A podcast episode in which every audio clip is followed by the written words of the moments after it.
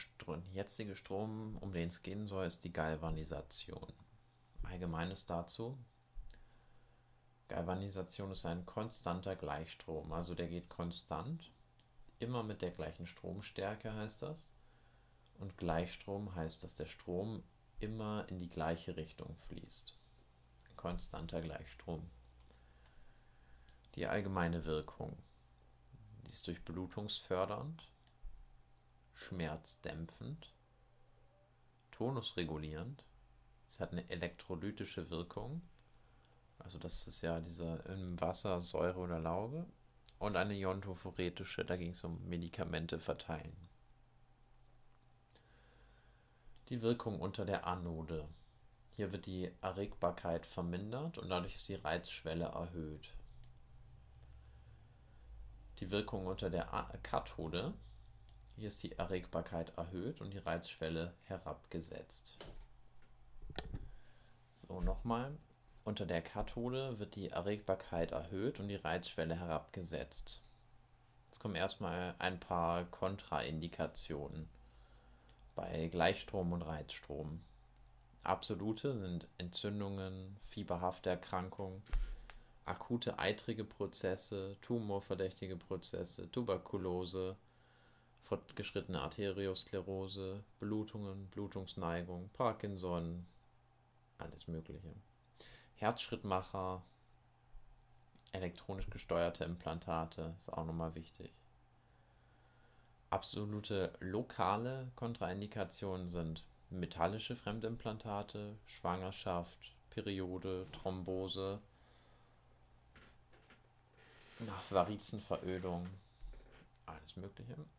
Und jetzt relative bei MS während akuter Schübe, bei Apoplex verursacht durch Gehirnblutung oder anderer vaskuläre Ursachen, bei Spastik nicht, wenn die Reflexe zunehmen. Ja, das war jetzt nur alles relativ. Die Einteilung, es gibt eine Einteilung in stabile Galvanisation da ist das konstante Durchfließen mit elektrischem Strom und labile Galvanisation oder Elektrogalvanopalpation sind diagnostisches Hilfsmittel, um irritierte Hautnerven zu lokalisieren.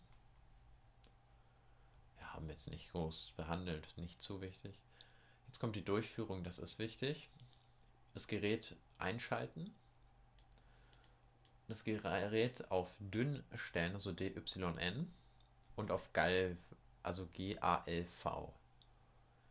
Dann das Gerät auf CC und konstanten Gleichstrom einstellen. Also CC ist da dieser, die rechte Leuchte an dem CV-CC-Knopf, also über dem CC. Und konstanter Gleichstrom, da geht es halt nicht nach unten, sondern die Amplitude bleibt immer oben und es geht nur auf Null in der Zwischenzeit. Das ist so in der Grafik von einem Rechteck abgebildet.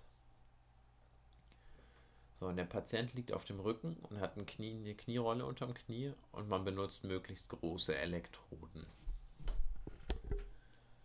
Im nächsten Schritt stellt man die Zeit ein auf mindestens 15 Minuten, maximal 20. Da gibt es diese, also bei dem einen alten Gerät so einen Uhrschalter mit einem Plus und einem Minus und da kann man halt, da tauchen dann Balken unten auf, die leuchten bis zu 20 Minuten. Ach so, das hatte ich schon, glaube ich. Und der, genau, Patient liegt auf dem Rücken und hat Knierolle unterm Knie und benutzt möglichst große Elektroden. Entschuldigung, das war, glaube ich, eine Wiederholung. Jetzt gibt es zwei verschiedene Durchführungen. Einmal bei Parese und zur Schmerzlinderung. Das hat jetzt mit Kathode und Anode zu tun. Das Ziel bei der Parese ist ja die Reizschwelle runterzusetzen, damit die Erregbarkeit erhöht ist und er den Muskel leichter ansteuern kann. Dafür kommt die Kathode auf die motorische Endplatte des geschwächten Muskels.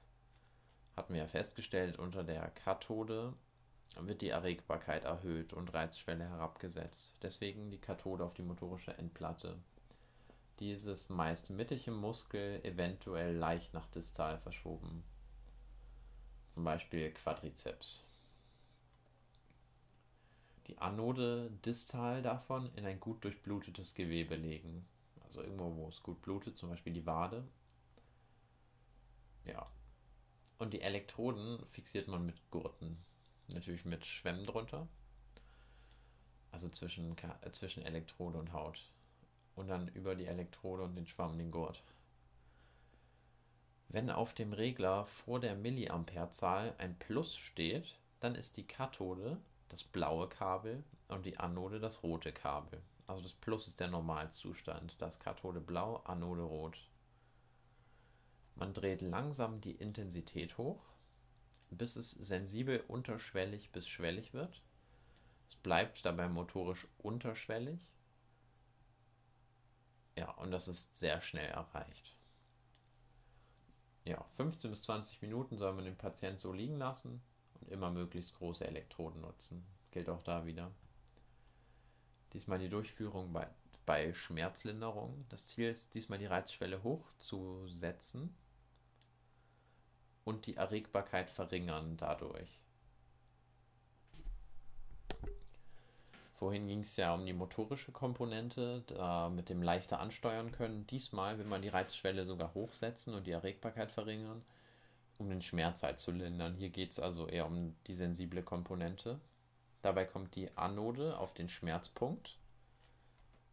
Denn wir hatten ja vorhin festgehalten, unter der Anode wird die Erregbarkeit vermindert und die Reizschwelle erhöht. Deswegen Anode auf Schmerzpunkt. Bei Ischialgie zum Beispiel auf den Rücken, also den Ursprung des Ischiasnerv. Und die Kathode kommt distal in das Gewebe unterhalb des letzten Schmerzes. Zum Beispiel auf den Unterschenkel hier beim Ischias, wenn es bis zum Knie zieht, dann auf den Unterschenkel.